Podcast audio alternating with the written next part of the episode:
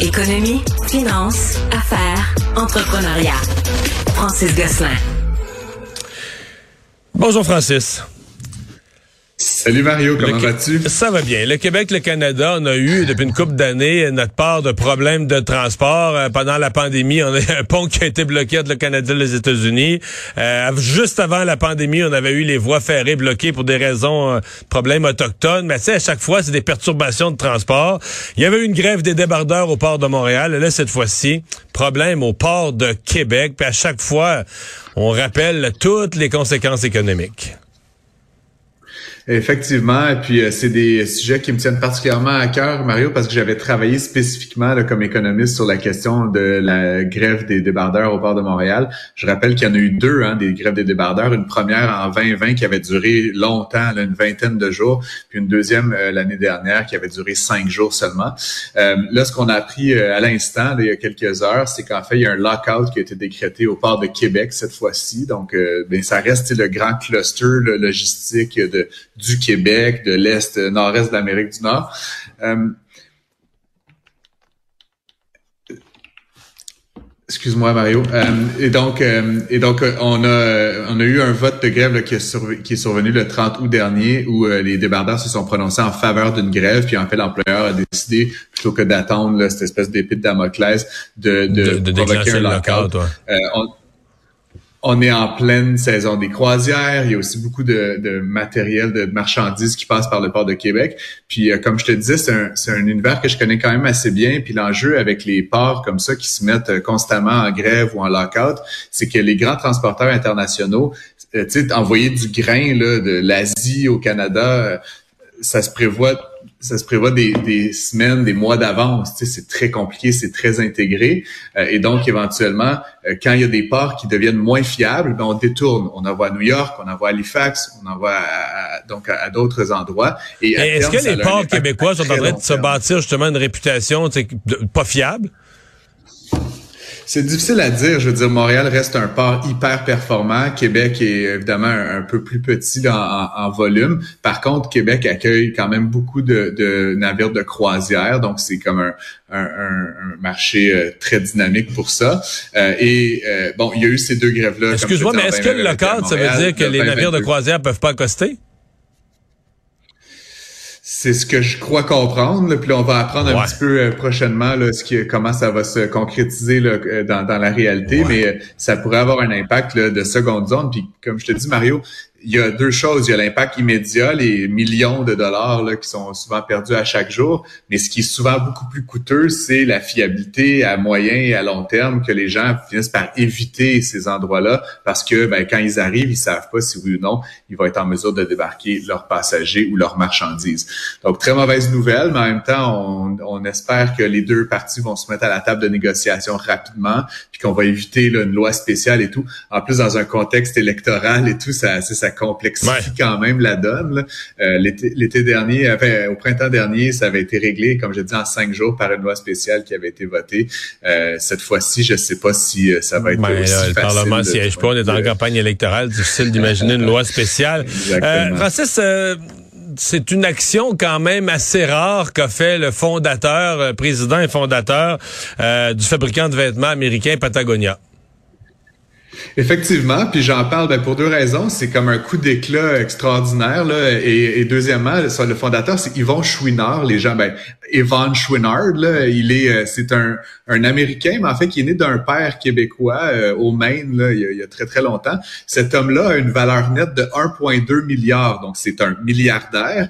Et euh, c'est le président fondateur de Patagonia, qui est une entreprise de vêtements outdoor pour faire de la, de, la, marche en forêt, des tentes, toutes sortes d'équipements de La compagnie vaut 3 milliards de dollars et il a décidé, ça a été annoncé hier, je pense, de donner l'entreprise, ce qui quand même un peu fou, euh, à un, ensemble d'organisations, puis que ces organisations-là vont avoir la mission d'utiliser toute la profitabilité euh, possible pour, euh, dans le fond, faire le bien là, dans une logique environnementale.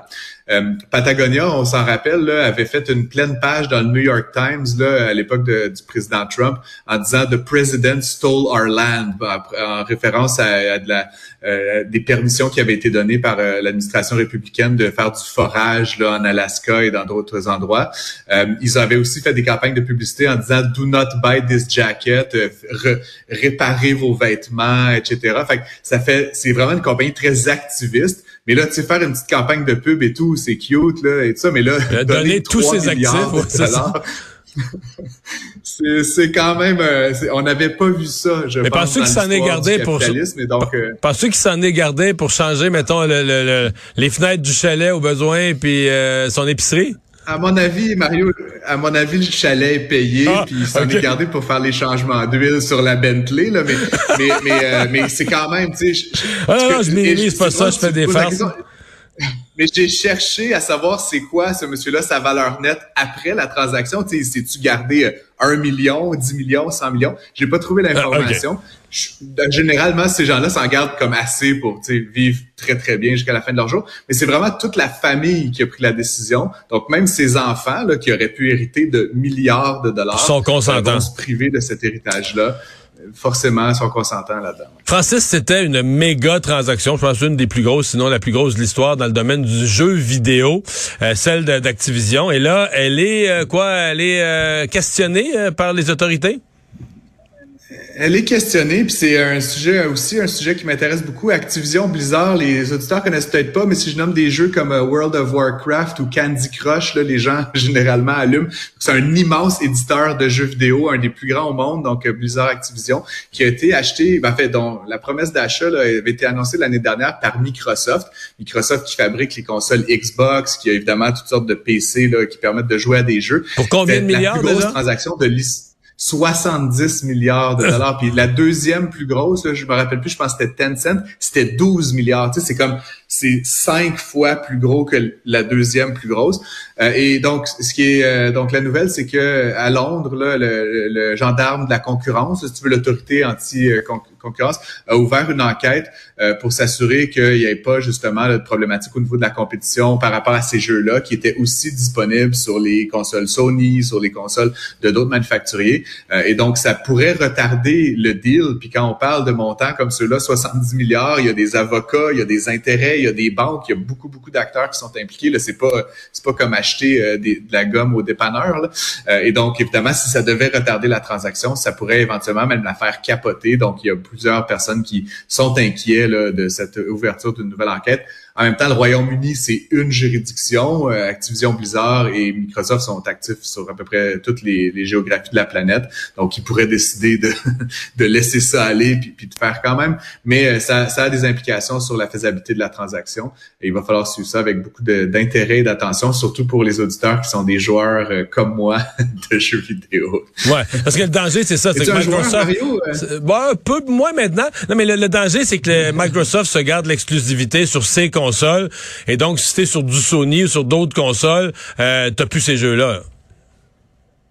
Exactement. Puis c'est un peu une situation qu'on voit, Mario, par exemple, pour donner un, pour les gens qui connaissent moins le jeu vidéo, dans le domaine du contenu télévisuel et cinématographique. Aujourd'hui, si vous voulez regarder un Star Wars ou un Pixar, ou etc., vous êtes obligé de vous abonner à Disney+. Vous l'aurez pas sur Netflix, vous l'aurez pas sur HBO, vous l'aurez pas sur Crave, vous l'aurez pas sur tout.tv extra. Donc, c'est qu'on se crée un peu des chapelles où les gens deviennent comme obligés d'accéder à ces univers-là. Puis, donc, évidemment, les éditeurs de jeux ont plus d'output pour distribuer leur contenu. Et donc, ça crée évidemment une, lacune en termes de concurrence. Ça permet de fixer les prix de manière beaucoup plus agressive de la part de ces joueurs-là. Puis, moins il y en a, plus ils vont avoir de pouvoir sur le marché. Donc, plus ils pourront contrôler euh, la distribution et le prix. Fait que c'est un petit peu là-dessus qu'il faut juste garder un certain intérêt. On voudrait pas avoir une compagnie qui fait les consoles, les jeux, puis euh, le pricing de tout ça dans, le monde.